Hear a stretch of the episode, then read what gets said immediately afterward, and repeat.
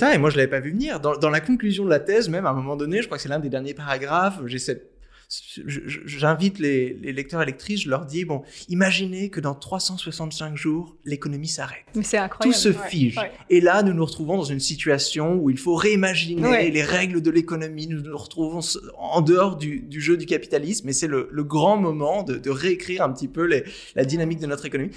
Euh, moi, bien sûr, j'avais pas, j'avais pas vu la pandémie arriver, mais cet exercice théorique de pensée, euh, là, en quelques mois, s'est retrouvé vraiment cas pratique.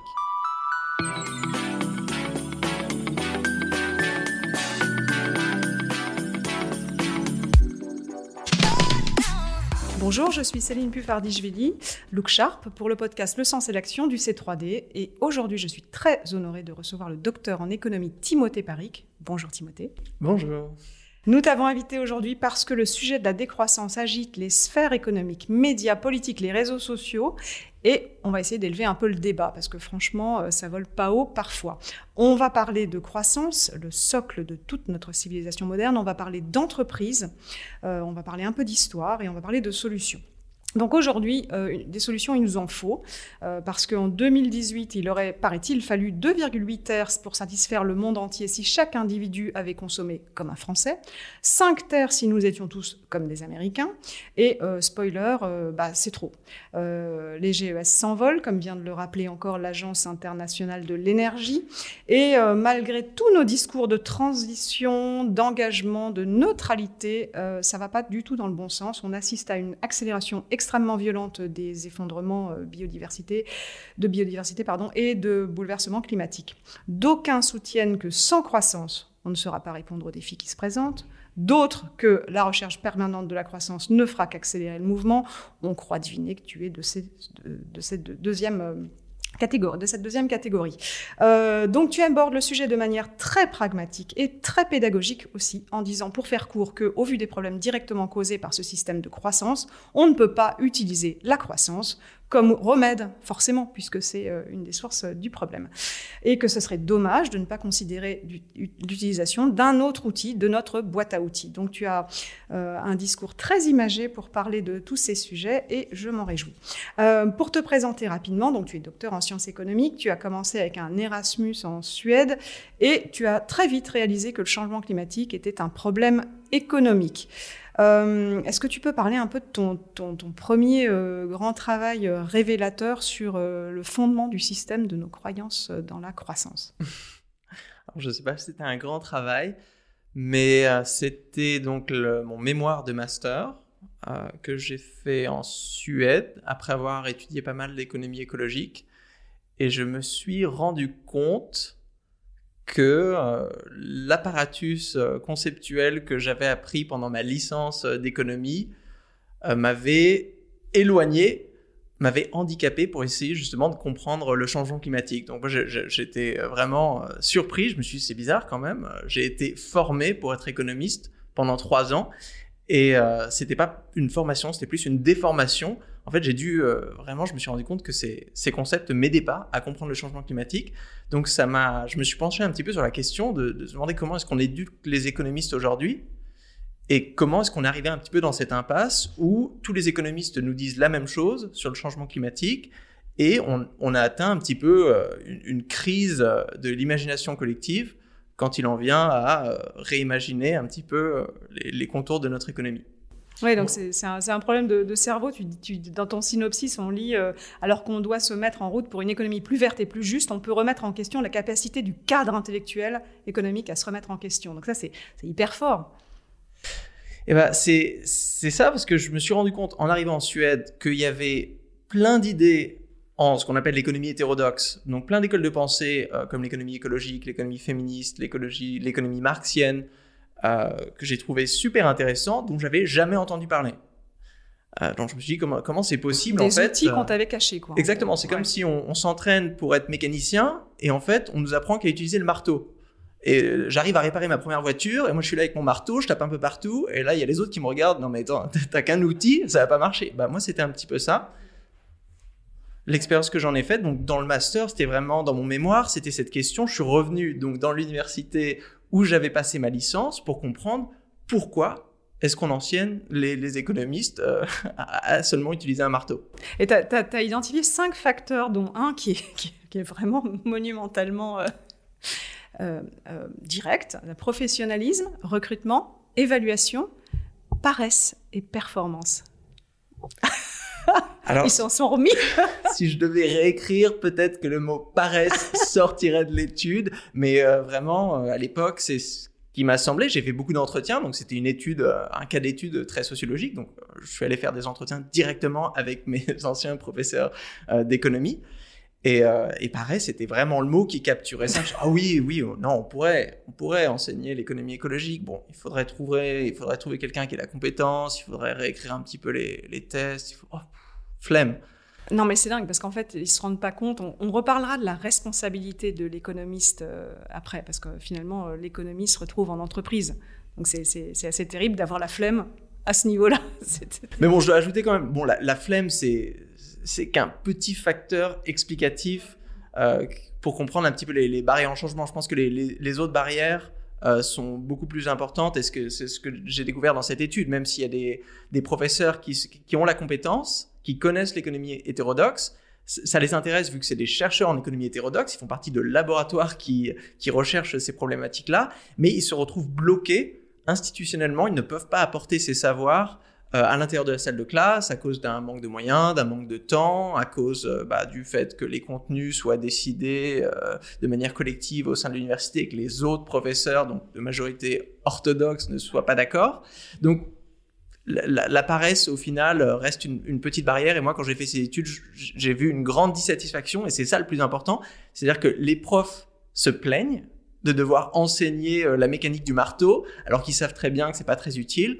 Et les étudiants se plaignent parce qu'ils se disent bon bah voilà, moi je, passe mes journées à étudier l'économie. Et dès qu'il y a une crise, euh, dès que je suis confronté aux inégalités, j'essaie de comprendre pourquoi il y a des gens qui font la manche devant le supermarché. Et bah tout ce que j'apprends à l'université, ça ne m'aide pas c'est pas utile. Donc c'est bon signe, on reviendra sur ton optimisme, euh, mais c'est bon signe que à, ce, niveau, euh, on ait euh, envie de changer aussi. et toi, tu parles d'une économie pluraliste qui, ne peut qu'enrichir l'entreprise. Donc Aujourd'hui, si tu es, une, petite star de la sphère économique environnementale, c'est parce que tu as publié ta thèse plus récemment, The Political Economy of Degrowth. Donc tu persignes et tu signes. tu persistes et tu signes pour, pardon. Euh, donc euh, aujourd'hui, le, tu, as mis un mot sur, euh, sur une des, un des outils que tu, que tu suggères de, commencer à utiliser, c'est décroissance. c'est un mot qui est vilipendé, on en, on en, reparlera, mais parlons un petit peu de cette, de, de, cette, de cette thèse et de, de l'engouement autour de cette thèse et de comment tu expliques ça. J'en suis le premier surpris. Là, il y a quelques mois, j'ai reçu un mail du directeur de la bibliothèque de l'université de Clermont-Ferrand où j'avais écrit la thèse, ou je ne sais pas si c'était le service euh, voilà, des, archives qui s'occupe un petit peu des, thèses en ligne. Et ils m'ont envoyé Waouh, on a remarqué que votre thèse faisait chauffer les serveurs, ça a été téléchargé plus de 40 000 fois, félicitations, c'était jamais arrivé. Et donc j'ai regardé un petit peu, et c'est vrai que bon, une thèse de doctorat, normalement, c'est téléchargé quelques centaines de fois. On, atteint euh, le 1000 téléchargements, on ouvre le champagne. Et souvent, c'est des thèses en, médecine ou des trucs un peu cool sur la psychologie. Euh, et là, on a une thèse euh, de 900 pages sur la décroissance en anglais, euh, téléchargée plus de 40 000 fois. Donc, je pense que ça a été, c'est sorti au bon moment. La thèse, elle était en ligne début mars 2020, donc tout au départ de, la pandémie où les gens, je pense que concept de, décroissance, mais pas seulement, le concept d'alternative économique, de post-capitalisme, d'éco-socialisme, d'éco-anarchisme, d'écoféminisme, tous ces concepts un petit peu radicaux qu'on avait laissés sur les, étagères poussiéreuses euh, bah, des, universitaires sont redevenus au devant de la scène et euh, dont, ma thèse sur la, sur la décroissance. Qui était presque une... Euh, c'était c'était euh, quelque chose de concret à, l'espèce de, de, vent de monde d'après qui est arrivé tout de suite au début de pandémie et qui, faisait un peu cuicui les petits, les petits oiseaux. Mais, mais ça, c'était une thèse qui, apportait un peu de matériaux et de, concret à ce que pourrait être un monde d'après. C'est ça, et moi je l'avais pas vu venir. Dans, la conclusion de la thèse, même à un moment donné, je crois que c'est l'un des derniers paragraphes, j'ai cette, j'invite les, lecteurs et lectrices, je leur dis, bon, imaginez que dans 365 jours, l'économie s'arrête. C'est incroyable. Tout se fige. Et là, nous nous retrouvons dans une situation où il faut réimaginer les règles de l'économie. Nous nous retrouvons en dehors du, jeu du capitalisme et c'est le, grand moment de, réécrire un petit peu la dynamique de notre économie. Euh, moi, bien sûr, j'avais pas, j'avais pas vu la pandémie arriver, mais cet exercice théorique de pensée, euh, là, en quelques mois, s'est retrouvé vraiment cas pratique tout le monde euh, est, réellement invité à le faire et en entreprise en particulier. Euh, néanmoins, il y a malgré tout, enfin, ou peut-être à cause de toute cette attention médiatique, on, euh, bah, il faut déconstruire les stéréotypes. La sémantique, ne serait-ce que de décroissance est, négative, c'est un peu un repoussoir et pourtant ça pourrait être désirable. Donc on, va parler un peu de l'acceptabilité du cool de la décroissance. pourtant avec une moustache, ça devrait être super cool, moi je trouve. Mais bon. en tout cas, c'est d'actualité, le sujet est d'actualité parce que la loi climat a été adoptée, dans, le texte, hein, on ne parle pas de décroissance, on parle de croissance verte. Donc on, y reviendra parce que c'est peut-être encore euh, un, coup, de marteau dans l'eau. Alors, commençons par qualifier un truc simple. Avant ta définition de la décroissance, c'est quoi ta définition de la croissance? Alors, la croissance, ça fait référence déjà à un indicateur agrégé qui s'appelle le produit intérieur brut, le PIB. Et donc ce PIB, en fait, il vient mesurer euh, on va dire, le, rythme des transactions monétaires dans une économie pendant une période donnée. Donc, quand on parle de croissance, c'est le changement un petit peu de ce stock, donc euh, qui est le, PIB. Euh, donc, mais cette croissance, et là, on va rentrer dans un point qui est un petit peu théorique, c'est une métaphore. C'est-à-dire qu'une économie, bon, bah, ça va pas venir croître comme un enfant ou une plante. Il faut bien comprendre que euh, la, métaphore de la croissance, en fait, elle cache deux phénomènes bien plus précis euh, qui sont, par exemple, le premier phénomène, c'est l'accélération des transactions monétaires.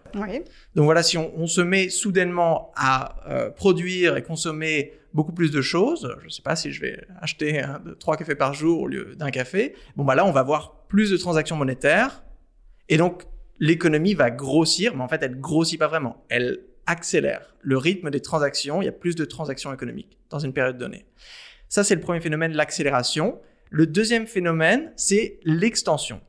Et là, ça se passe quand on crée des nouveaux produits. Donc, par exemple, quand on a créé Airbnb, est venu se créer, bah, il y a plein de choses qui n'étaient pas des marchandises. Par exemple, ton appartement le week-end quand tu pars en vacances, qui avant n'était pas loué, donc ne menait pas à une transaction monétaire. D'un coup, bah, ça, le week-end, les gens se mettent à euh, louer leurs appartements, ça crée des transactions monétaires. Ça aussi, on appelle ça de la croissance, mais c'est plutôt une extension de la sphère euh, de marché, de la sphère des marchandises. Donc c'est avec le même bien physique, on fait plus de transactions. Il n'y a pas de création de, de, il n'y a pas d'utilisation de matière parce que la, croissance est aussi euh, et donc les, les, transactions sont aussi très liées, on le dit souvent, à l'énergie, aux matières premières.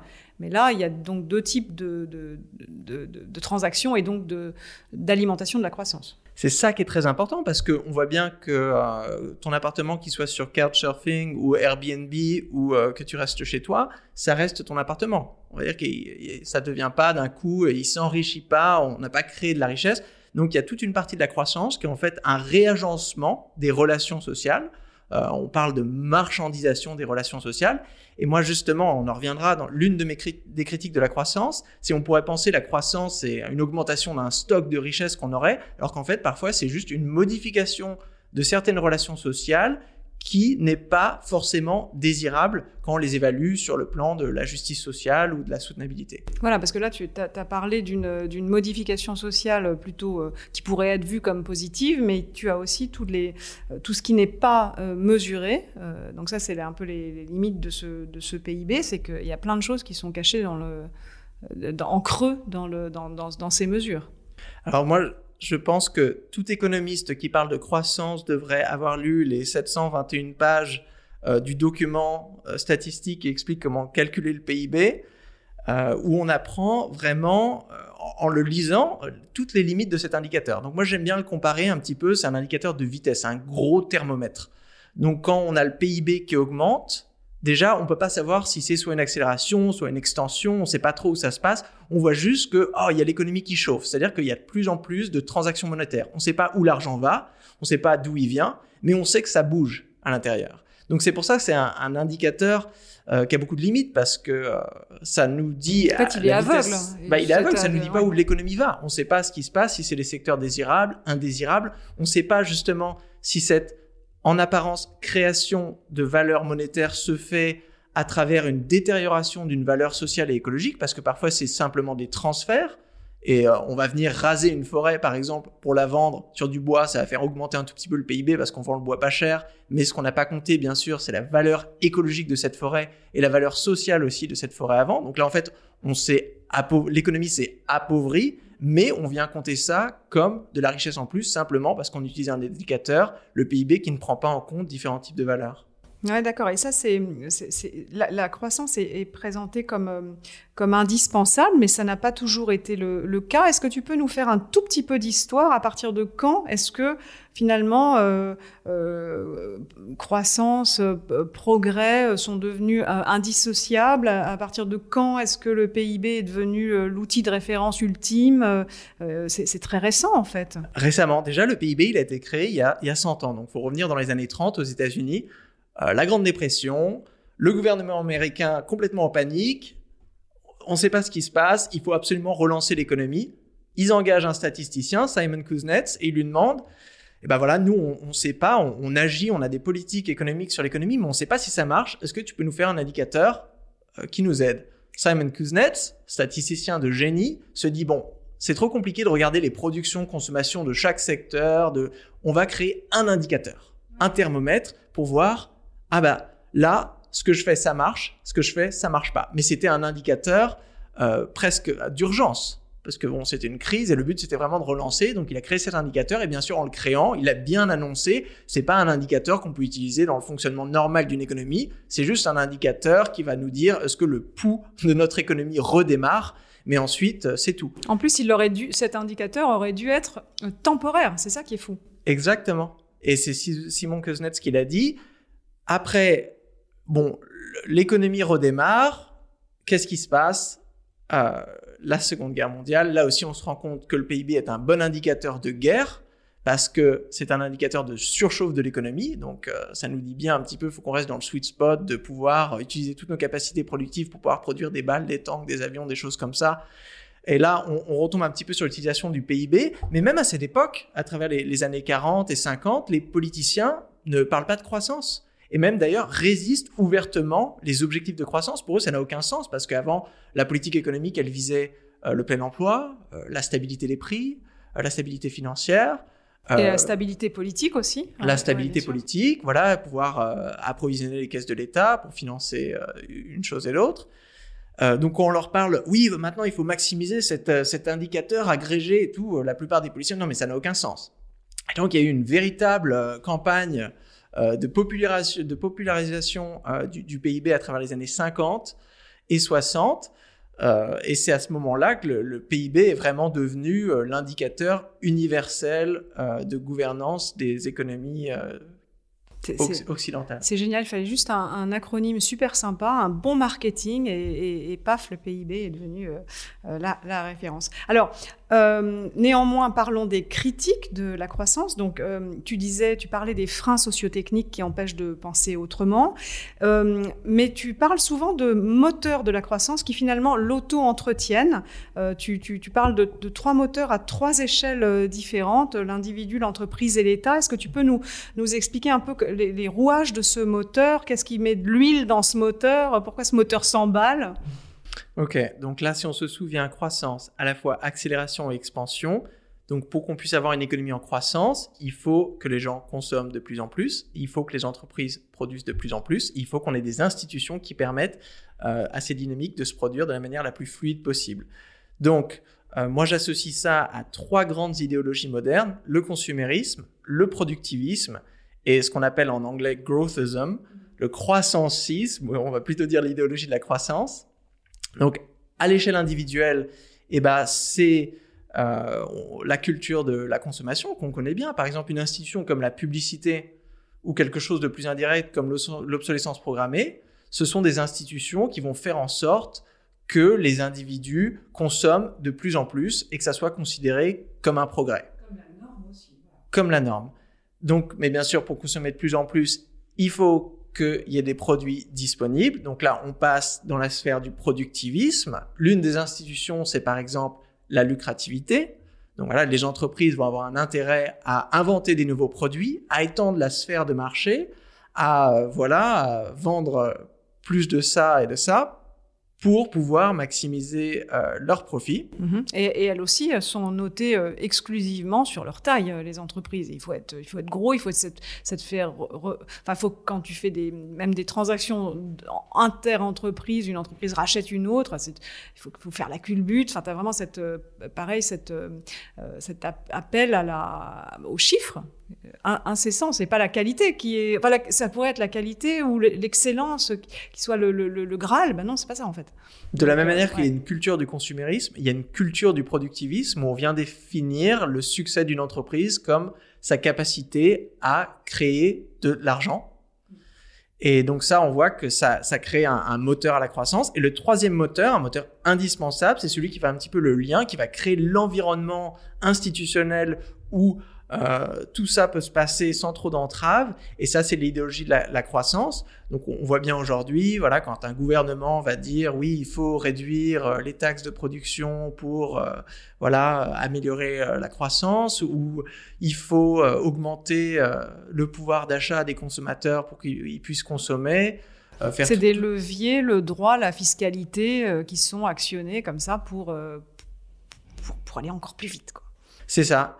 Et on se retrouve avec un cas, moi, le, cas symbolique que je préfère, c'est quand même la Grande-Bretagne qui, en 2015, a passé une loi euh, sur ce qu'ils ont appelé le devoir de croissance, qui stipule que chaque membre du gouvernement, à tous les niveaux, doit, à travers ses activités, promouvoir la croissance économique. Donc, si, euh, si tu es ministre de l'écologie ou maire euh, en Grande-Bretagne, quoi que tu fasses, tu ne peux pas aller à l'encontre de la croissance économique. Donc là, on voit bien que l'idéologie de la croissance, euh, c'est en gros la, maximisation de la valeur monétaire, hein, parce que pour revenir à la définition de la croissance, c'est ce que c'est, c'est que chaque institution doit venir dégager un profit et créer de l'argent.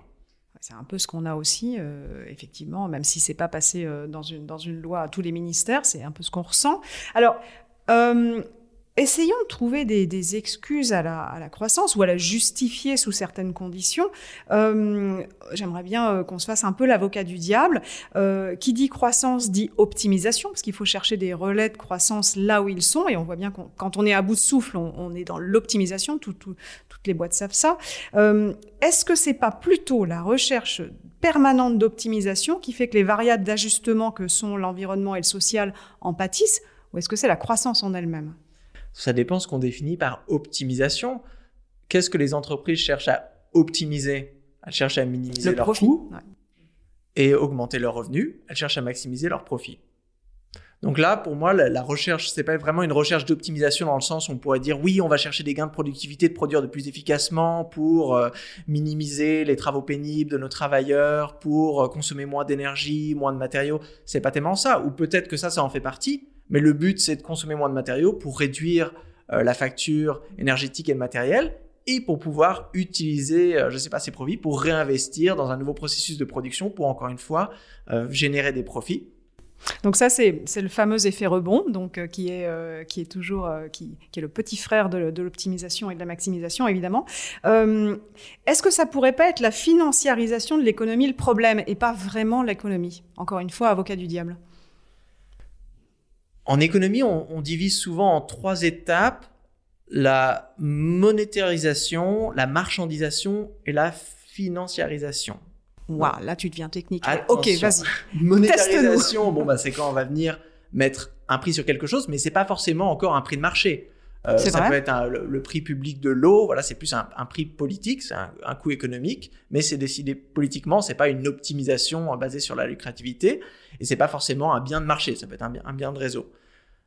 Ensuite, quelque chose qui a été monétarisé peut être marchandisé, donc là c'est quand ça devient une marchandise de marché, où le prix va fluctuer en fonction de l'offre et la demande.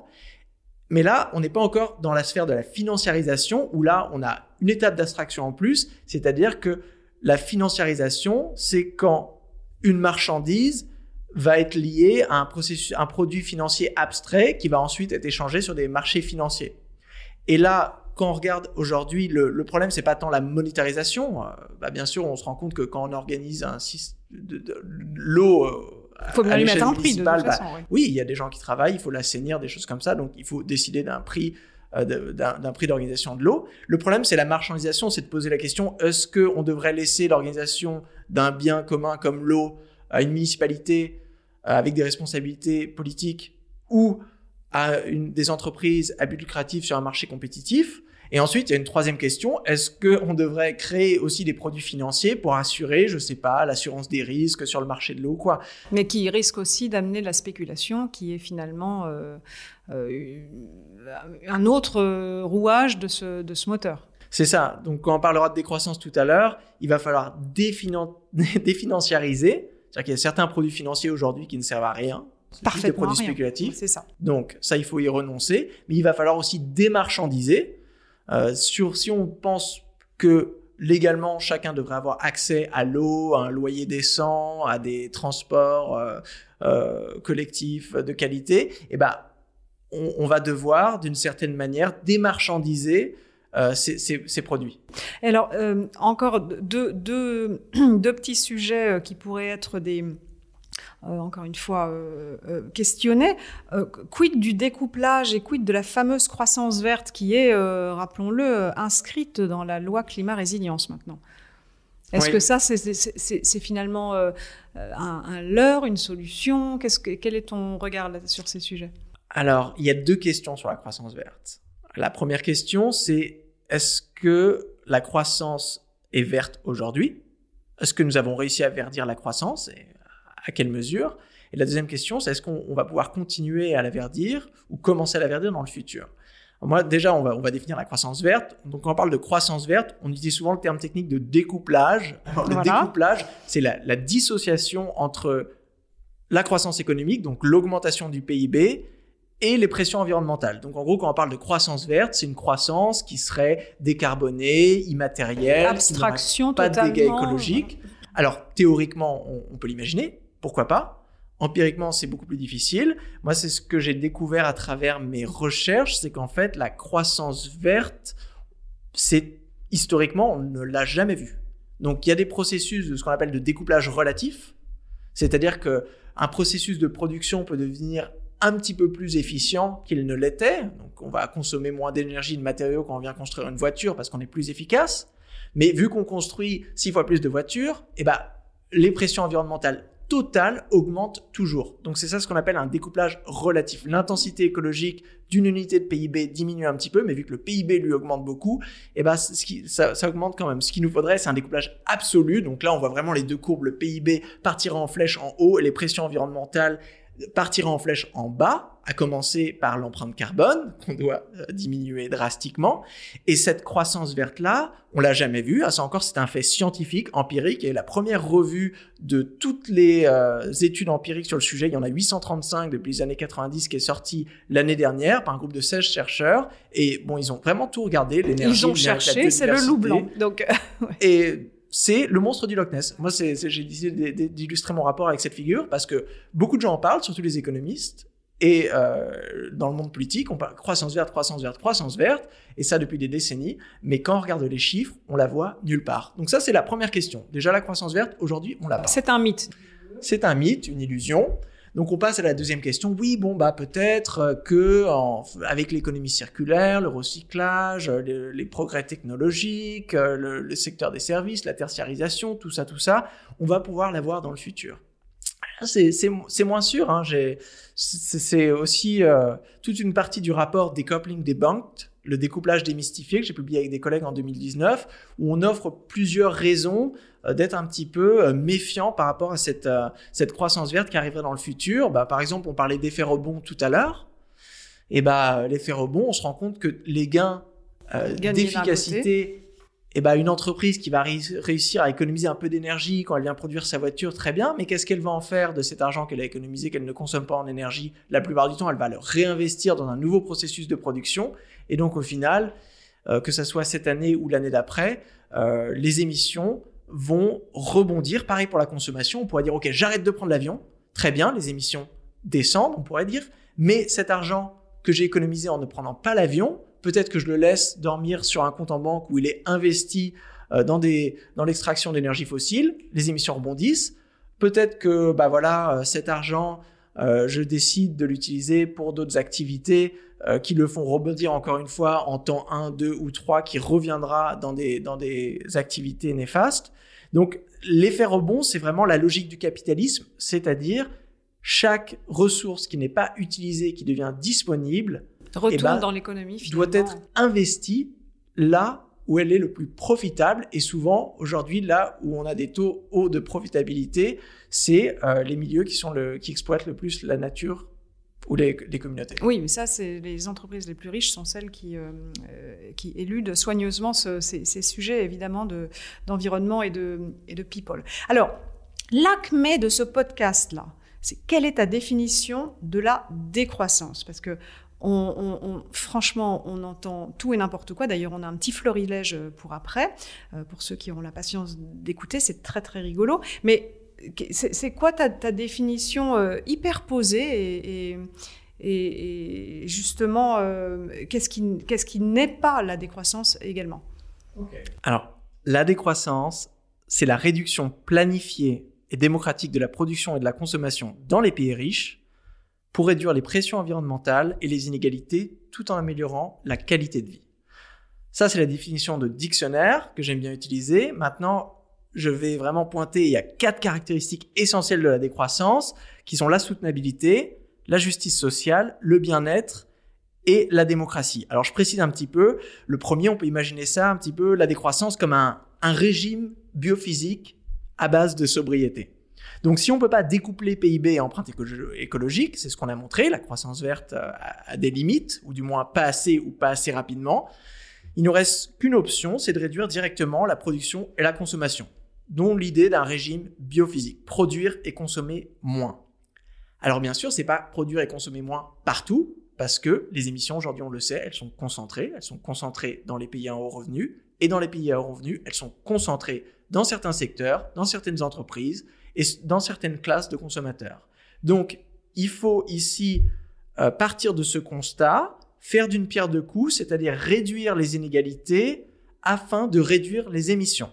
Et c'est aussi une double contrainte, c'est-à-dire qu'il faut de toute manière réduire les pressions environnementales, mais en, tout en étant sûr que ça vienne améliorer les conditions de ceux qui sont aujourd'hui les plus désavantagés. C'est ce qu'on appelle euh, l'écologie sociale donc de, venir dire que les, la problématique des inégalités et celle de la euh, biocrisis, de la, de la crise environnementale, ce sont vraiment les deux faces d'une même pièce. Donc ça, c'était la deuxième caractéristique. Je passe à la troisième, qui est l'une de mes préférées.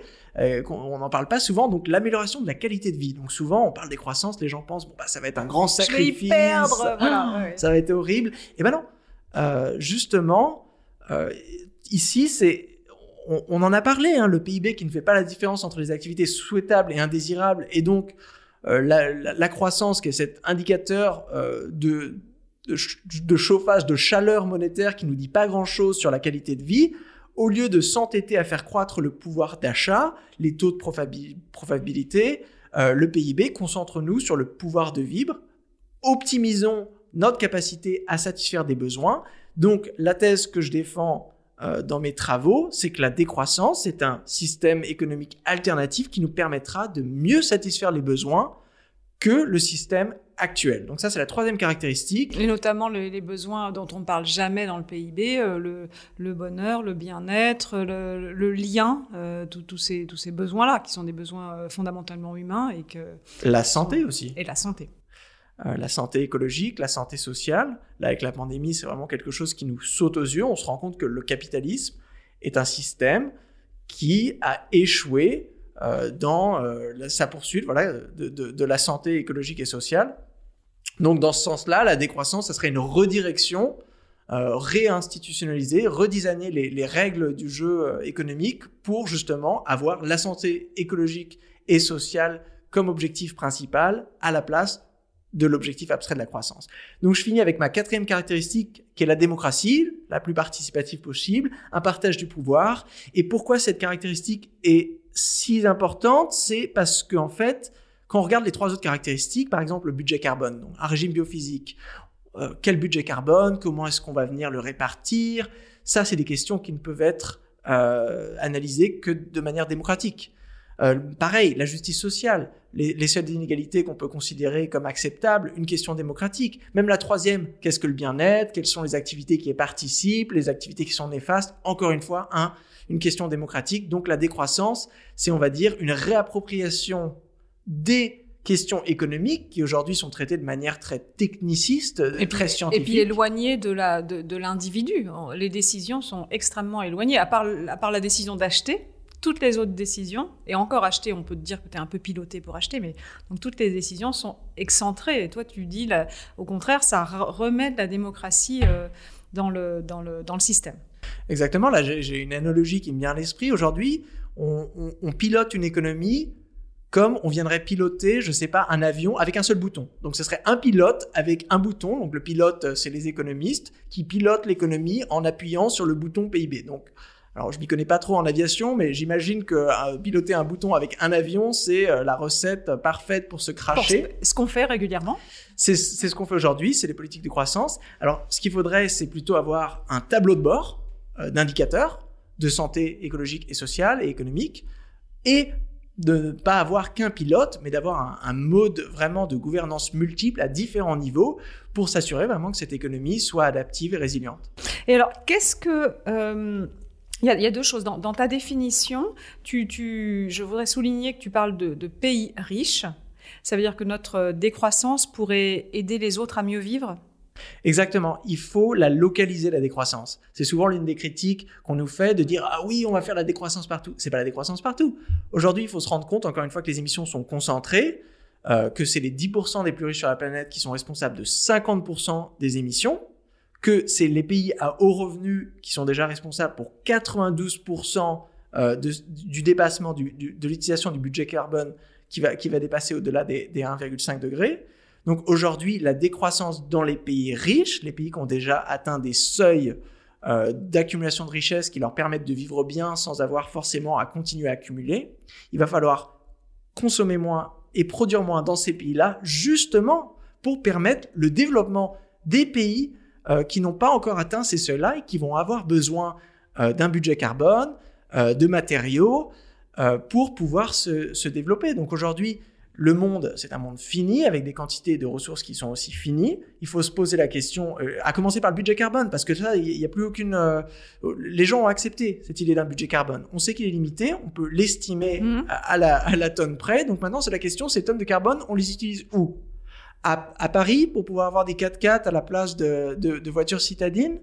Ou euh, en Afrique et en, en, Asie du Sud-Est avec des, populations grandissantes qui vont avoir besoin euh, de routes, d'hôpitaux, d'infrastructures d'énergie, des, choses comme ça. C'est une question de justice globale. Complètement. Euh, et est-ce qu'on peut rapidement définir ce que n'est pas la décroissance. Est-ce que c'est, euh, euh, par exemple, tu, tu, parles de planification, euh, tu parles de, de, de, de est-ce, est-ce que c'est la, la, croissance? Est-ce que c'est la récession? Est-ce que, est-ce que tout ça, ça rentre dans la décroissance ou est-ce que c'est totalement à côté? La récession, pas du tout. Donc la récession, c'est une croissance négative et si on reprend les quatre caractéristiques, est-ce que la récession nous apporte la soutenabilité, la justice sociale, le bien-être et la démocratie? Pas du tout. À la limite, un petit peu de soutenabilité si on vient la définir de manière très étroite comme une réduction des émissions. Mais récession, ça veut aussi dire qu'on n'investit plus euh, dans la préservation des ressources, euh, dans la transition euh, écologique vers les énergies renouvelables. Donc sur le long terme, c'est pas forcément un, un bon pari. Donc la récession, c'est ce qui se passe quand le capitalisme s'arrête de marcher. Donc c'est la crise Covid, on nous, en a donné une parfaite illustration. Mais justement, là où je veux en venir, c'est que euh, c'est bien parce que la crise Covid n'a pas été planifiée qu'on est en récession. Et c'est pas du tout la même chose qu'une décroissance qui, elle, serait réfléchie, euh, préparée euh, et, et, finalement acceptée. C'est ça. La récession, c'est l'accident économique. On ne voit pas arriver, on peut pas le prévoir, on le subit.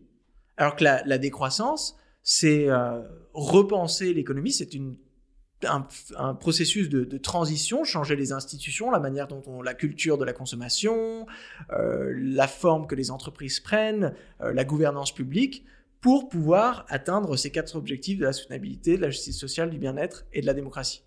Ok. Alors, si on revient un petit peu au niveau de l'entreprise, on est sur un podcast de directeurs et de directrices d'aider. Donc c'est un petit peu, euh, c'est un petit peu difficile parce que ça, ça nous secoue tous. Est-ce qu'on ne pourrait pas avoir des vraies politiques de développement durable? Euh, Finalement, le Club de Rome a fait des propositions en 72, mais c'est vrai que c'est quand même un, un casse-tête. Limit to growth, c'est bien de, d'expliquer que les ressources de la Terre ne peuvent pas supporter les taux actuels de croissance économique et démographique au-delà de l'an 2100. Ils disaient 2100 à l'époque, on voit qu'on se rapproche, hein, ça s'accélère un petit peu. Ils disent aussi, même avec une technologie de pointe, donc on avait déjà pensé à, ce solutionnisme technologique. Et puis finalement, ils inspirent le concept de développement durable. Et là, on se rend compte que c'est un oxymore ultime. Et, aujourd'hui, dans la même veine, euh, les objectifs du développement durable, donc, qui sont euh, sortis euh, il, y a, il, y a, presque dix ans maintenant, sont censés être des objectifs universels pour élaborer des solutions aux défis les plus urgents. Mais dans ces ODD, il y a l'ODD 8 qui est travail décent et croissance économique. Donc on nous refout de la croissance. Donc finalement, dans le développement durable, il y a de la croissance. Est-ce qu'on peut s'en sortir? C'est la grande contradiction euh, du développement durable. Cet ODD numéro 8, il est, et il, euh, il, le décrit en ces termes, il donc demande une croissance économique et des efforts pour la découpler des pressions environnementales.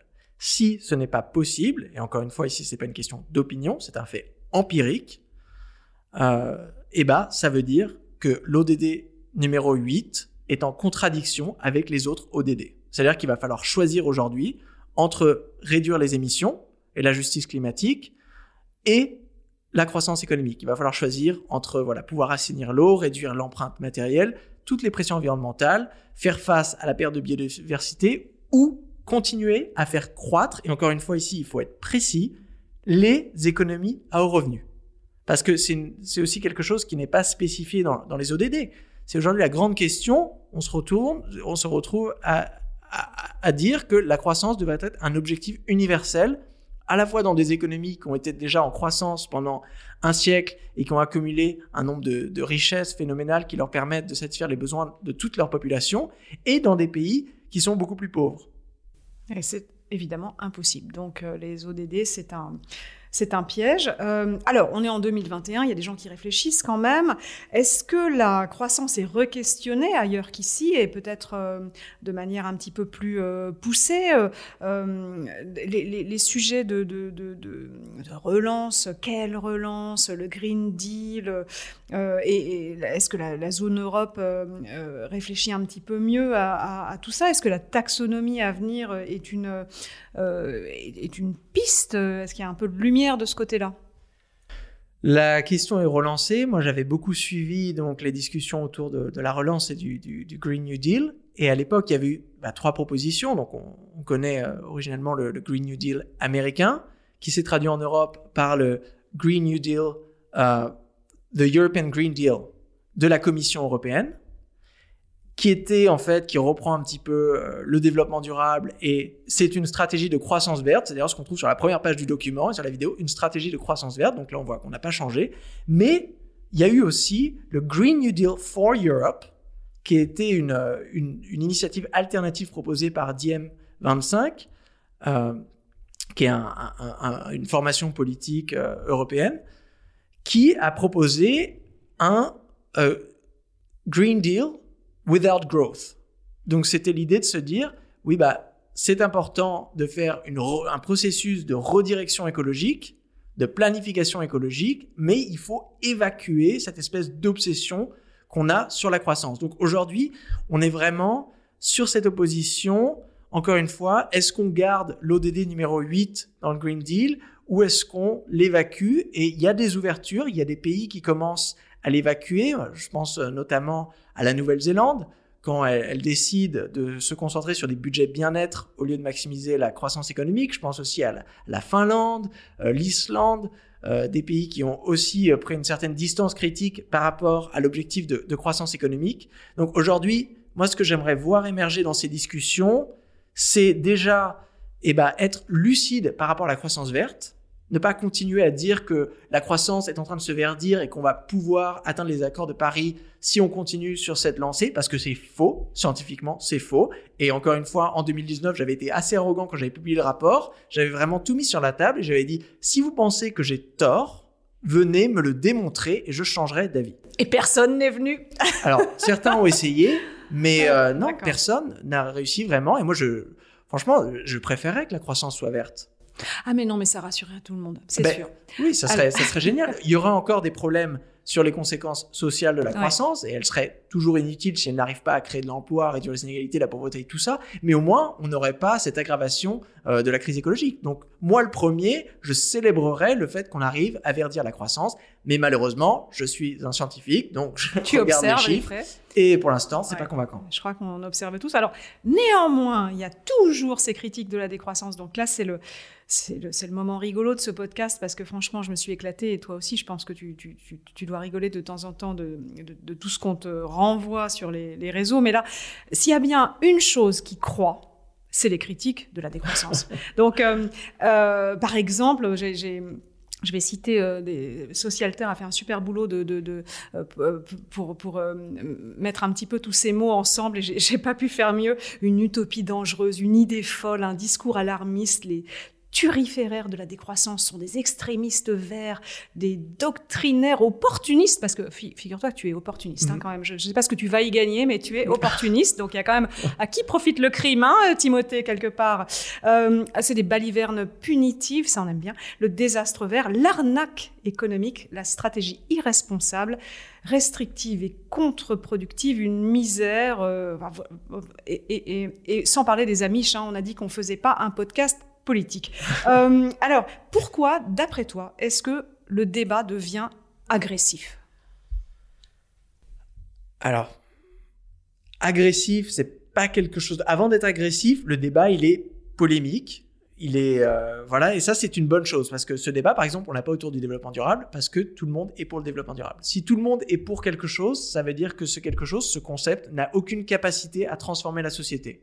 Aujourd'hui, si on part du constat qu'il faut changer nos modes de production, il nous faut des concepts polémiques qui nous permettent de ne pas être d'accord et de prendre des, des- des décisions Et au moins, ça fait avancer. C'est ça, fait avancer les choses. Au moins, la décroissance, elle crée cette discussion.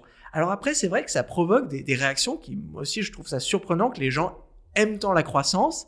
Et là, on revient sur ce qu'on a dit précédemment, qu'on a, on a une véritable idéologie de la croissance où les gens se sont, ont fait des assimilations entre un processus qui est très abstrait, donc encore une fois l'augmentation du PIB, qui est un indicateur, je peux garantir que seule une poignée d'économistes en France euh, savent comment calculer, mais les gens dans la rue, quand on leur parle de décroissance, ils vont assimiler tout de suite, oh, une baisse de mon bien-être, on va venir me prendre ma maison, euh, on va m'enfermer quelque part et me forcer à planter des arbres. Euh, donc je, je sais pas pourquoi, mais il y a vraiment là, l'agressivité qu'on trouve dans ces discussions est une belle réflexion d'à quel point nous sommes obsédés par la croissance économique et donc de l'économicisation un petit peu de la société aujourd'hui et de nos idéaux, de, de nos rêves qui se sont complètement confondus dans la croissance, tout ce qu'on peut espérer pour le futur, donc avoir des enfants heureux qui aient accès à une belle éducation, la liberté d'expression, la richesse culturelle, un état-providence, qui des services publics de qualité, tout ça aujourd'hui, est c'est associé. simple, c'est associé à la croissance. Donc dès qu'on vient parler de décroissance, bah là bien sûr, les gens se disent ah mais c'est quoi cette arnaque économique? Moi j'ai pas signé pour ça. Je veux que mes enfants soient heureux. Donc il y a tout un travail de déconstruction. J'ai fait dans la thèse, c'est le chapitre le plus long, hein, c'est surprenant, le chapitre sur les controverses, pour venir montrer justement que toutes ces réactions sont basées sur des raccourcis, euh, sur des malentendus liés à ce qu'est la croissance et comment elle fonctionne. On va, on va en parler des, malentendus, mais quand tu parles de tout, euh, toutes les réflexions partent forcément de la croissance. Moi, j'étais étonnée en, en, en, en re- re-regardant le, rapport pour les décideurs du GIEC, parce que je me suis quand même pas tapé le rapport, mais le rapport pour les décideurs, qui fait quand même une bonne centaine de pages. Mais du coup, j'ai tapé euh, décroissance dedans, il y en a pas. Croissance, il y en a, donc il y en a plusieurs, euh, dont croissance des armes, mais on va parler que de la croissance économique. Donc même le GIEC, fait des quand il fait des propositions, se sent obligé, pour convaincre de changer de braquet, de menacer en disant si on ne fait pas ce qu'il faut pour les systèmes écologiques, alors ça menace la croissance. C'est quand même dingue. Là, on- atteint le sommet de l'idéologie de la croissance. Il faut sauver la planète pour éviter qu'elle vienne détériorer notre croissance économique. Aujourd'hui, c'est le, le climat, c'est la biodiversité qui vient à l'attaque euh, de notre cher PIB. Et donc, il faut complètement révolutionner nos, modes de vie pour pouvoir sauver la croissance. Alors là, c'est complètement le, contraire. C'est aujourd'hui, euh, on revient sur la, croissance verte. Si la croissance est une force de détérioration des écosystèmes, euh, c'est, euh, c'est, la croissance qui tient la batte de baseball et l'écosystème qui reçoit les coups. Donc aujourd'hui, c'est clairement ce qu'il faut faire, c'est qu'il faut arrêter de tabasser les écosystèmes. Ouais, mais, mais, il faudra arrêter de nous tabasser euh, mentalement alors, parce que le, la, la, croissance est donc une euh, religion. il y a le mythe, avec, avec tout un, euh, tout, toutes les dorures autour, hein, le mythe du ruissellement, la main invisible du marché. Enfin, moi, ça me fait toujours l'effet d'un mix entre le Père Noël et, Dieu avec une barbe blanche, mais c'est un peu ça quand même. Et, et ça, on y croit alors que ça n'a jamais porté ses fruits. Enfin, si, ça a apporté ses fruits euh, un temps, mais euh, très rapidement, ça a commencé à, faire pourrir euh, les, fruits. Alors, moi, j'aimerais bien que, tu, que tu nous dises, parce que finalement, d'accord, il y a débat, et, tu cherches, toi, et moi aussi, hein, je, cherche qui sont les autres personnes qui, qui apportent de l'eau au moulin dans, ce, dans ce sens. Donc, tu as entrepris de, les de répertorier les thèses académiques qui remettent en, en question la croissance, et tu en as trouvé Une centaine. C'est beaucoup ou pas? Je sais pas si. Moi, j'étais surpris d'en trouver autant. Donc, des, mémoires des masters et des thèses de doctorat. Euh, surtout euh, les dernières années où euh, il y en a de plus en plus. Donc, une centaine de thèses. Il y a aussi 500 articles scientifiques, donc revus par les pairs, publiés dans des, dans des, revues académiques, qui sont sur le sujet de la décroissance, plusieurs centaines de livres. Donc on peut voir vraiment que dans la dernière décennie, c'est un, sujet de, recherche qui explose. Bon, bah ça c'est positif, j'aime bien, tu, tu, vois tout euh, positivement, c'est magnifique. parce que quand même, on peut, juste pour euh, récapituler, le, sujet n'est quand même pas nouveau. Hein. Il y a eu, euh, après Prosperity Without Growth, il y a eu un autre team, Tim Jackson, qui a, qui a, qui a fait un, super bouquin Limits to Growth. Mais Prosperity Without Growth, pardon. Euh, il y a Serge Latouche, il y a Vandana Shiva euh, en, Inde, entre autres. Et, alors là, je voudrais qu'on s'arrête un tout petit peu là-dessus parce que euh, tous les théoriciens qu'on écoute sur la sur sur l'économie orthodoxe, donc orthodoxe un petit peu religieux aussi, sont des occidentaux. Et est-ce qu'il y a une place pour les, les, économistes non occidentaux? Et, là où je veux en venir, c'est est-ce que finalement la croissance est un concept occidental détenu par les Occidentaux, imposé par les Occidentaux? Alors, bah, historiquement, oui, le PIB a été créé pour les États-Unis. Euh, on peut lire une, thèse que j'aime beaucoup qui s'appelle The Hegemony of Growth euh, par l'historien allemand Matthias Schmelzer, qui vient justement euh, étudier cette période des années 40, 50, 60, 70, où euh, un groupement de pays à haut revenu ont justement organisé une popularisation universelle de, la croissance. Donc là, il y a vraiment un, phénomène qui est parti de l'Occident.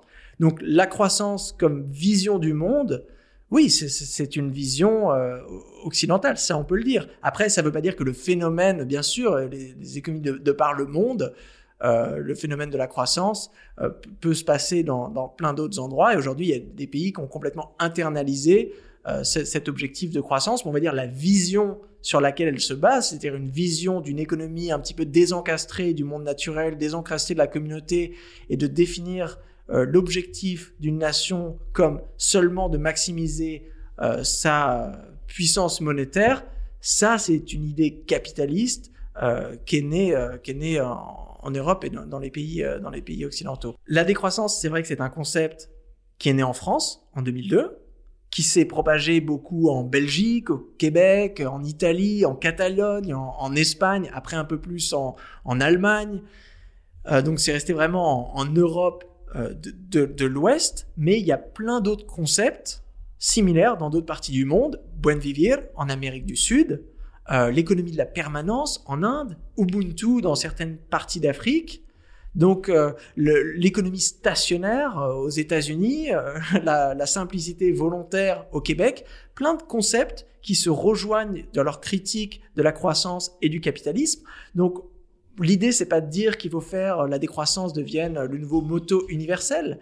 L'idée c'est de se dire qu'il faut pouvoir s'armer contre l'hégémonie de la croissance. Ce qui est anormal historiquement, c'est l'hégémonie de la croissance. C'est ça qu'il faut déconstruire aujourd'hui. D'accord, en déconstruisant nos pensées. Alors, la partie un peu rigolote, c'est euh, d'essayer de débunker quelques idées reçues pour rire. Alors, je vais t'en lire quelques-unes parce qu'en fait, euh, quand tes, critiques de la croissance, euh, ceux qui soutiennent la croissance disent exactement euh, l'inverse. Donc c'est assez marrant. Décroître, c'est baisser le pouvoir d'achat de manière substantielle. Décroître, c'est augmenter les impôts sur les ménages. Décroître, c'est augmenter les impôts sur les entreprises. C'est pire encore. C'est rationner la consommation. C'est une mesure autoritaire qui se répercuterait à des graves répercussions sociales. Euh, décroître, c'est imposer des coupes budgétaires, donc quid de la santé, de la police, de la défense. Rappel, la sécurité sociale euh, est déjà euh, un petit peu dans le rouge. Décroître, c'est enterrer notre modèle social, redistributif et massivement dépendant des rentrées fiscales. Décroître, alors ça c'est ma préférée, c'est tuer l'innovation, parce que la décroissance nous empêcherait de développer notamment une industrie bas carbone. Décroître, c'est l'économie planifiée, comme chez les communistes. Ça, c'est génial. Euh, décroître, euh, c'est pas notre culture, c'est pas notre ADN. D'ailleurs, il y a qu'à voir euh, les, trois, euh, les trois PP sur le, sur, sur, en orbite. Là, effectivement, l'ADN, c'est plutôt d'aller plus loin, toujours. Décroître, c'est égoïste, parce que ça nous empêche, ça empêche les pays en développement de se développer. Et finalement, décroître, c'est renoncer à notre modèle et donc à nos croyances. Donc c'est quand même euh, c'est quand même dingue parce que soulignons que ceux qui, qui combattent la décroissance finalement aiment bien les impôts, l'État-providence et la redistribution. C'est quand même euh, assez assez rigolo de voir que le sujet de la décroissance fait migrer les ultralibéraux vers la gauche de l'échiquier. Euh, alors blague à part, la démonstration est faite qu'il n'y a plus de corrélation entre la croissance et l'emploi. C'est quand même là le sujet aussi. L'un des arguments que je développe dans la thèse, c'est la croissance, elle n'est pas seulement insoutenable écologiquement et insoutenable socialement, on n'en a pas parlé, mais c'est un autre aspect, mais aussi elle est inutile dans le sens où ça ne nous permet pas d'améliorer les facteurs qui ont de l'importance pour notre bien-être. Donc là, l'emploi, ça en fait partie. Il n'y a pas de corrélation mécanique entre PIB et quantité de l'emploi. C'est une relation compliquée déjà. Et il n'y a aucune corrélation entre PIB et qualité de l'emploi. Aujourd'hui, c'est une grande question. Il faut garantir la qualité de l'emploi parce que ça sert à rien de créer des, des, des, emplois précaires où les gens ne sont pas heureux. Le PIB, indicateur aveugle, ne nous permet pas d'orienter ces transformations. Est-ce que la croissance nous permet de réduire les inégalités? Non. Thomas Piketty l'a très bien montré. Le ruissellement est un mythe. Ça, aujourd'hui, c'est à peu près admis. Est-ce que la croissance nous permet de réduire aussi la pauvreté? Non plus. Ce qui réduit les inégalités et la pauvreté, c'est des politiques redistributives. Ici, il n'y a pas de miracle. Ça sert à rien d'invoquer la croissance magique. Ça, on sait que ça ne marche pas, c'est une excuse. Est-ce que la croissance permet d'améliorer notre bien-être Mais même ici, les sociologues qui regardent les comportements de consommation se rendent compte que le matérialisme à outrance ne nous rend même pas heureux. Donc euh, bien sûr, au départ, quand on n'a rien et qu'on se retrouve d'un coup avec l'accès à un vélo, une voiture, euh, une maison, bah là, notre bien-être augmente. Mais à la deuxième, la troisième voiture ou un changement euh, vraiment de... Là, ça, ne vient pas changer le, le bien-être. Donc il faut faire la part des choses et concrétiser, c'est-à-dire que les gens sont pour la croissance, mais est-ce que les gens sont pour l'obsolescence programmée, par exemple? Est-ce que vous êtes content que votre euh, ordinateur tombe en panne? Non, personne, parce que ça, c'est un moteur de la croissance. Est-ce que vous êtes heureux de vous sentir insatisfait de vos habits après une seule saison et de dire qu'il faut aller racheter des choses? La, plupart des temps, non. Est-ce que vous êtes content de travailler pour une entreprise à but lucratif qui minimise les coûts et donc ça veut dire que vos conditions de travail se dégradent? Non plus. Donc il faut être concret et voir ce que la croissance apporte aujourd'hui très peu de bénéfices et c'est qu'elle demande aujourd'hui des coûts sociaux et écologiques énormes. Que, d'ailleurs l'État euh, va devoir, euh, les budgets publics vont devoir euh, réparer. Donc en plus on a beaucoup à perdre à poursuivre dans cette, dans cette voie-là. Exactement, et juste un, petit mot sur le progrès et l'innovation, parce que ça je trouve ça fantastique. Alors bien sûr on va pas changer la nature humaine, mais la nature humaine, elle ne parle pas de croissance. Encore une fois, la croissance, ça n'a qu'un siècle. La nature humaine, elle parle d'amélioration. On veut améliorer euh, notre niveau de vie et ça on peut toujours continuer à le faire. L'argument de la décroissance c'est qu'aujourd'hui investir notre énergie dans les forces du capitalisme pour maximiser euh, la valeur monétaire, ce n'est pas ce n'est plus dans les économies riches une façon d'améliorer notre qualité de vie. Et c'est là que tu fais aussi euh, voilà, tout le distinguo entre les, pays qui ont déjà atteint le seuil d'obésité et ceux qui pourraient encore euh, être, aller, mieux en, en, croissant un petit peu. Mais il y a de la place pour eux. Alors, je, je, voudrais qu'on arrive à l'entreprise donc tu, tu, tu, parles de, de, la responsabilité de l'économiste qui, euh, avec sa, euh, son, la façon dont il euh, enseigne finalement cette, cette, cet enseignement, cette façon de voir le monde arrive en entreprise et, et, et, et tu, tu, dis que l'omniprésence de l'économie dans les organisations de nos sociétés fait que les sciences économiques doivent être démocratisées et plus en phase avec la réalité. Et tu parles du narratif des sciences économiques. Donc explique-nous un petit peu comment ça pourrait euh, arriver euh, jusqu'à rendre l'acteur social que nous sommes tous plus responsable et plus euh, à même de, de, savoir ce qui est mieux pour nous. L'économie est une science sociale. Donc, elle essaye d'étudier et de comprendre une réalité sociale, l'économie, la société en général, et donc euh, c'est une science qui est parallèle à la sociologie, l'anthropologie, la psychologie et plein d'autres sciences. Le problème aujourd'hui, c'est qu'il y a une espèce de supériorité, on pourrait dire même d'hégémonie de la science économique où les lois, soi-disant lois économiques, euh, sont considérées plus importantes que les lois sociologiques, les lois anthropologiques et les lois psychologiques. Euh, donc là, aujourd'hui, par exemple, on va nous dire, oui, il faut continuer à consommer, c'est une loi économique, même si psychologiquement, ça va créer du mal-être. Donc là, l'économie prévaut sur la psychologie. Donc la responsabilité des économistes aujourd'hui, c'est de faire la place pour les autres disciplines, déjà. Donc ça, c'est le pluralisme euh, disciplinaire. Il faut comprendre que euh, pour étudier une réalité sociale complexe, on ne peut pas porter qu'une seule paire de lunettes et demander aux économistes de tout comprendre, du changement climatique aux inégalités. Pluralisme disciplinaire.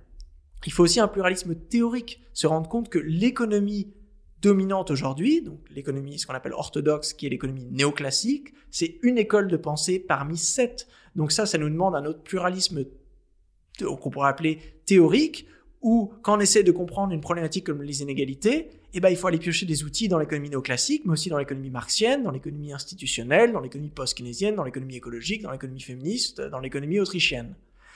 Euh, donc ça, c'est quand je parle d'une démocratisation de l'économie, c'est à la fois euh, de d'élargir la boîte à outils des sciences économiques, d'inviter d'autres disciplines, d'autres théories, mais c'est aussi de descendre de la tour d'ivoire des universités où dès qu'on a besoin de résoudre un problème soi-disant économique, le changement climatique par exemple, eh ben on va demander à 26 économistes de renom d'écrire un rapport et nous dire quoi faire, alors que l'économie, euh, c'est une sphère démocratique. je l'ai bien montré, où il faut qu'on décide ce qu'on veut, on a vu ça pendant la pandémie aussi. Comment faire la différence entre les activités essentielles et superflues? Il n'y a pas une théorie en économie qui va vous dire quelle est la bonne réponse. Il y a des concepts qui peuvent nous aider à catégoriser. Euh, on a des chiffres sur les sondages, des choses comme ça. Mais la décision, la ligne vraiment à, peindre, c'est une décision démocratique qu'on ne peut pas laisser aux économistes. Donc on a enlevé euh, la démocratie de, à la démocratie euh, le, sujet de l'économie. Et, quand tu parlais de tour d'ivoire, ça me fait aussi penser que l'économiste orthodoxe pense qu'il est au-dessus aussi avec ses lois économiques, au-dessus des lois physiques. Donc ça, c'est évidemment, c'est quand même, euh, donc c'est totalement hors sol. Alors parlons du, pour pour terminer de est-ce que, en pleine crise Covid, est-ce que c'est le bon moment, justement, pour arriver avec le sujet de la décroissance en entreprise? C'est le moment parfait. Ce qui s'est passé pendant la pandémie, c'est que pour la première fois dans l'histoire du, capitalisme moderne, on s'est retrouvé en dehors de l'économie. L'économie s'est arrêtée, on a arrêté de jouer au jeu économique.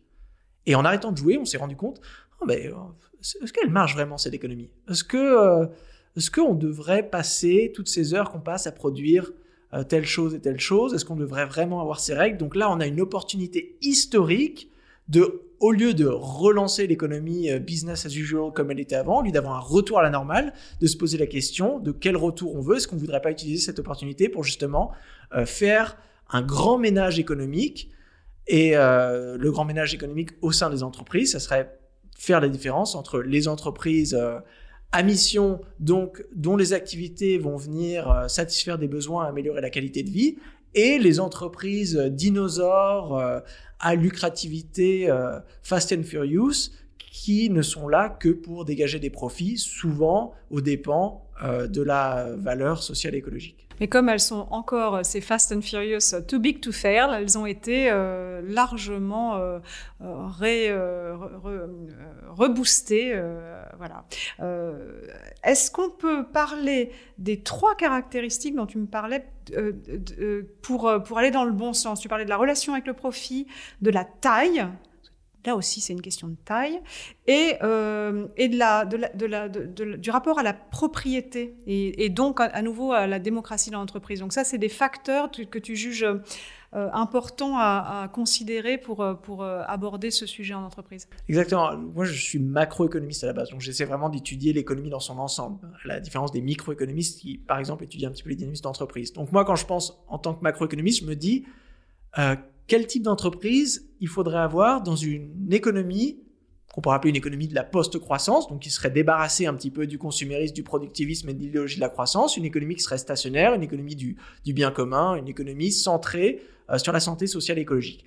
Et ça m'a amené à définir trois caractéristiques fondamentales d'une entreprise post-croissante. La première, c'est que bien sûr, la lucrativité doit être limitée on voit bien que si la recherche des profits dans des euh, marchés compétitifs vient créer un moteur de la croissance, eh ben, il va falloir limiter cette lucrativité. Encore une fois, là, c'est pas du Star Trek. Hein. Dans l'économie sociale et solidaire, on a déjà des modèles d'entreprise qui sont voilà not for profit, des entreprises à mission, euh, donc qui sont centrées leur, dans leur raison d'être, c'est la satisfaction de besoins euh, spécifiques définis à travers leur mission et pas juste l'objectif aspect de, de, faire de l'argent. Donc ça, c'est la, la, caractéristique euh, première. Alors ça, ça paraît peut-être, quand on dit lucrativité limitée, ça fait, oh oui, bon, c'est peut-être un peu réformateur. Et ma liberté d'entreprendre.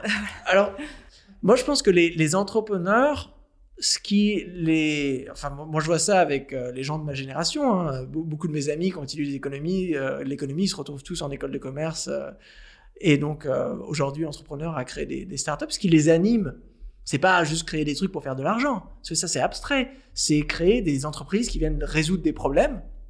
Donc, c'est ça pour moi la vraie source d'innovation, euh, qui ont du sens, qui permettent de, voilà, de, de créer de la qualité. Donc, je pense qu'on s'y retrouverait complètement. Euh, on pourrait justement débloquer toute une énergie. Ça serait une redirection un petit peu des, des, des énergies innovatrices vers des problèmes concrets et pas des problèmes abstraits, gagner des parts de marché, euh, augmenter euh, les revenus, minimiser les coûts. Donc la lucrativité limitée, pour moi, c'est en quelque sorte, et là je vais utiliser un gros mot, l'abolition du capitalisme. Ah, ah bon, on va pas rentrer un petit peu pour définir ce que c'est que le capitalisme, mais l'une des institutions centrales du capitalisme, c'est la recherche, l'organisation de la production autour de la recherche des bénéfices. Donc si on perd ça un déjà, outil, euh, un outil, euh, un outil central utilisé pour faire des bénéfices. C'est ça. Donc en enlevant ça, on enlève un des, piliers du, du, tabouret capitaliste. C'est pour ça, je dis ça pour qu'on se rende bien compte que la décroissance, c'est pas juste des changements marginaux ici et là, façon euh, euh, développement durable. Non, c'est un changement de modèle économique complet. Donc ça, c'est sur la lucrativité. La deuxième caractéristique, c'est euh, autour de la propriété. Et là, c'est de se dire, si on veut démocratiser les décisions économiques, eh ben, ça marche pas si euh, au sein des entreprises, c'est les actionnaires ou les gestionnaires qui dirigent de quoi produire, dans quelle quantité et comment. Donc, il faut créer des forums démocratiques au sein des entreprises. Le pluralisme dont tu parlais, mais dans l'entreprise. Exactement. Ça, ça prend la forme, par exemple, des coopératives. Encore une fois, pas du Star Trek. Hein. Des coopératives, ça existe depuis des siècles. On, on en a beaucoup en France, pas assez. Mais moi, j'aimerais bien imaginer une économie où toutes les entreprises seraient déjà des entreprises à mission et des coopératives dans le sens où dans chaque entreprise, à chaque fois qu'il faut prendre des grandes décisions, là on ne parle pas de planification euh, à la façon de l'Union soviétique. On, ça peut être, euh, euh, c'est pour les grandes décisions, il faut, où il faut mobiliser toutes les parties prenantes de l'entreprise, non seulement à l'intérieur, mais aussi dans la communauté autour, de pouvoir créer des forums démocratiques pour prendre des décisions qui soient justes et soutenables. Là, je reviens à la définition de la décroissance c'est pour pouvoir produire et consommer dans le long terme d'une manière à ne pas retomber dans les sentiers euh, de, bah, de, de, la dévastation sociale et écologique qu'on a aujourd'hui, il faut être sûr qu'à chaque fois qu'on prend des décisions, on va pas marcher sur les plates-bandes de quelqu'un socialement et écologiquement. Il faut, il faut que l'entreprise permet de faire cela. Il y a une fourche codine sociale et environnementale et les décisions passent par cette fourche ou pas et elles peuvent être arrêtées. Et le, et le, et le troisième? Alors le troisième, c'est la taille ça c'est lié à la démocratie aussi, c'est qu'on ne peut pas organiser euh, une, discussion démocratique dans une coopérative, euh, dans une entreprise qui a 50 euh, 000 employés. Donc il va falloir redimensionner les entreprises qui sont too big, to be sustainable. Alors c'est pas énorme hein, sur les 4 millions d'entreprises qu'on a en France. Il n'y en a pas tant que ça en fait. Hein. Il y en a, moi j'avais regardé 292. Hein, qui sont vraiment des, très grandes entreprises, et il y en a seulement 6000 qui ont plus de 250 employés. Donc ça veut dire qu'il y a, seulement 0,15% des entreprises en France ont plus de 250 employés.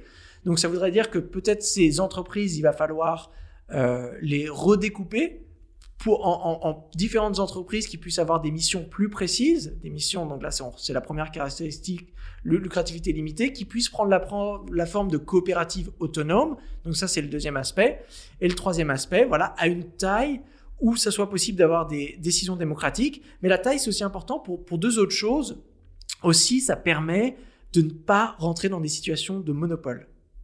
Ça, c'est quelque chose de très important aujourd'hui. C'est la, chasse un petit peu aux rentes de ces entreprises qui, en fait, se retrouvent dans des situations de pouvoir où elles peuvent minimiser les coûts socio-écologiques au-delà vraiment de, et, niveaux où ça, crée des, problèmes irréversibles sur la qualité de cette valeur sociale et écologique.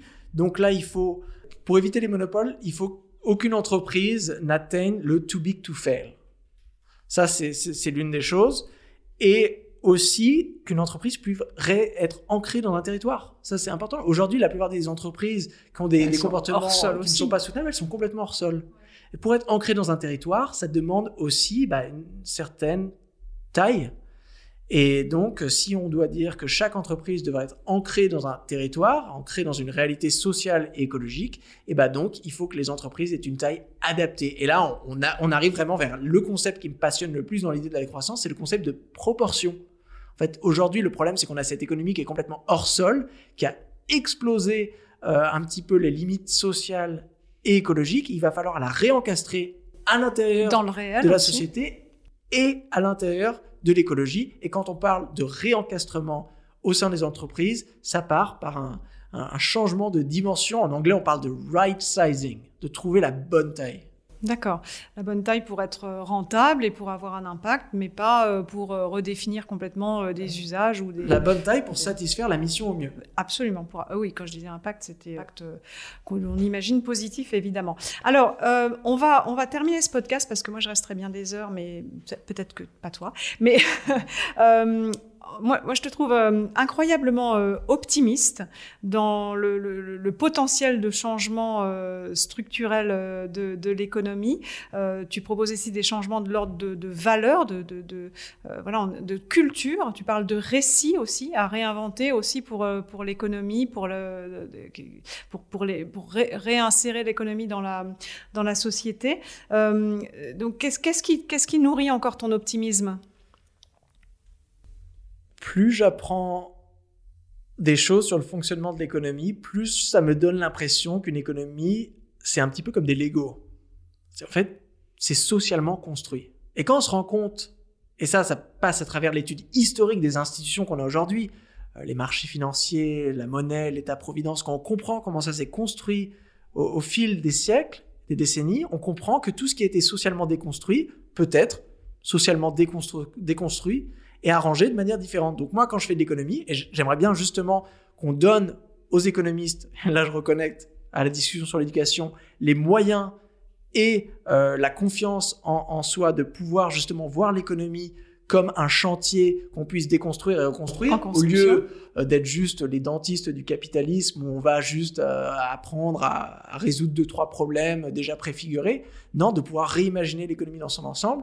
Donc ça, c'est une source, source d'optimisme parce que j'arrive à voir qu'on a plein de possibilités pour euh, réformer notre économie et qu'il y a justement des, des, des, des centaines de gens qui l'ont déjà fait avant nous, à la fois en théorie et en pratique. Il y a des, énormément de gens qui essaient de le faire aujourd'hui.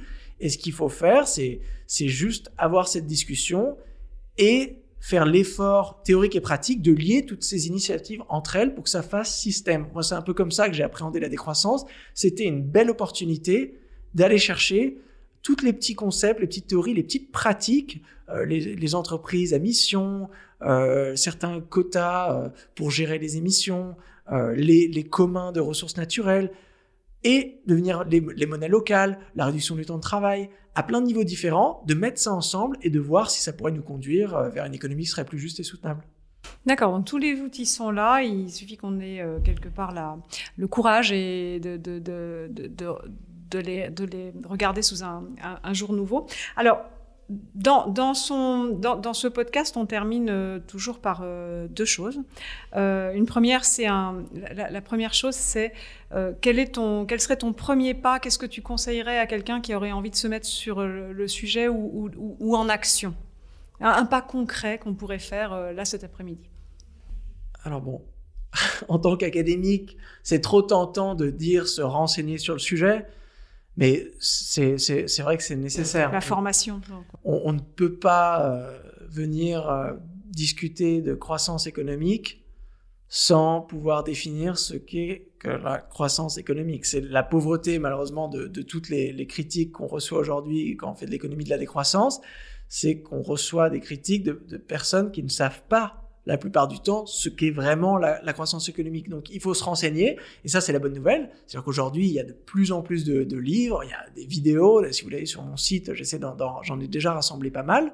On mettra la référence de ton site, merci. Donc ça c'est le, le, premier aspect. Ensuite de, de commencer à, à, à, discuter, et ça moi c'est quelque chose que j'ai pas tellement retrouvé quand j'étais à, à l'université où on, on a l'impression que bon voilà si j'ai pas un doctorat en économie ça sert à rien. Là je, je vais venir un petit peu euh, donc oui, il faut se renseigner, mais il ne faut pas attendre mille ans d'avoir un prix Nobel en économie pour pouvoir aller explorer. Et justement, il y a je, des choses accessibles. Je trouve que c'est euh, en alliant, donc commencer à se renseigner sur les sujets pour pouvoir taper à la bonne porte, vraiment pour pouvoir voir les questions qui ont de l'importance, mais garder une sorte de naïveté, c'est-à-dire de, de se dire qu'on peut quand même voir l'économie en tant que Lego, de pas se retrouver un petit peu enfermé dans le fonctionnement de l'économie telle qu'elle est aujourd'hui, de garder notre capacité d'imaginer une économie autrement. Euh, J'aime beaucoup les projets qui vont demander à les enfants, aux enfants comment résoudre la crise climatique, la crise des inégalités. Voilà, aller demander à un enfant de 5 ans comment on résout le problème de la pauvreté. Il va vous dire, bah, on prend l'argent des gens riches et on le donne aux gens pauvres.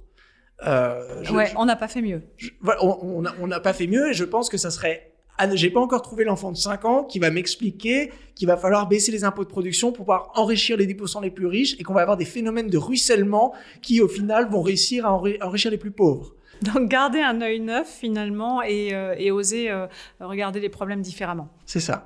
Et toute dernière question avant de nous quitter. Est-ce que tu aurais euh, une œuvre, soit euh, ton, bouquin d'économie de chevet, ou, euh, une œuvre plus artistique, ou qui, a participé à toi, à ton, ta réflexion, ton éveil, et que tu aimerais partager avec nous? Ah ok, bon, donc je vais, je vais choisir un film. C'est L'an 1, un film de 1973 noir et blanc, très old school, petit budget par une petite troupe théâtrale. Et c'est le film que j'ai utilisé dans la conclusion de la thèse quand j'invite l'électrice à, à, imaginer que dans un an, tout, s'arrête. C'est le scénario du film qui reprend vraiment l'idéal de, de, mai 68, où dans ce film, ils se mettent tous d'accord, la société française, que dans un an, on arrête tout, on réfléchit et on discute. Et c'est ce qui se passe, et on, voit donc euh, au fil du film euh, comment ils en viennent à discuter propriété, travail, et ils retransforment, ils créent leur propre utopie économique. Et je pense qu'aujourd'hui, on devrait faire exactement la même chose. Bah, super inspiration, ça donne envie de le, voir ou le revoir. Euh, on va terminer par une petite page euh, pub, parce que toi, tu es aussi en train d'écrire euh, un livre qui va paraître en, en de, début 2022 chez, chez Flammarion. Donc, dis-nous quelques petites pistes qui vont nous donner envie de le retrouver en librairie. Et eh bien déjà, ça va vous éviter à lire 900 pages de thèse en anglais. Donc dans ce livre, je vais synthétiser les pépites de la thèse. Donc ça reprendra à peu près la même structure, ça reprendra les idées principales, mais concentré euh, dans un plus petit livre Et je, bien sûr, la thèse est en 2019, donc là j'ai updaté les données. Et là vraiment, je me tourne de manière un petit peu plus pratique sur la France, même si dans la thèse j'avais quand même, je m'étais concentré sur la France. Là, euh, ça sera sur la France dans un contexte de post-pandémie. Et encore une fois, je ne sacrifie pas euh, vraiment ce qui est ma contrainte première, c'est-à-dire de parler d'économie de manière que tout le monde puisse comprendre, qui invite les gens, qui donne, qui euh, donne aux gens euh, l'envie et le pouvoir d'eux-mêmes discuter d'économie après. Donc j'espère que ça sera un, ouvrage à la fois très pointu, à, la pointe de ce qui se fait en économie hétérodoxe, mais aussi très pédagogique et je l'espère divertissant. Bon, eh ben, euh, moi, j'en doute pas une seconde. En tout cas, on le, partagera dès qu'il sortira pour que, tout le monde l'ait bien sous les yeux et ait envie de le lire. Merci beaucoup, Timothée, d'avoir été parmi nous aujourd'hui. Bah, merci de m'avoir invité, c'était un plaisir. Merci pour votre écoute. Ce podcast est à retrouver tous les premiers mardis du mois sur les meilleures plateformes de podcast et sur le site web du C3D. Si ce podcast vous a plu, je vous invite à le noter, 5 étoiles pourquoi pas, et surtout à le partager largement.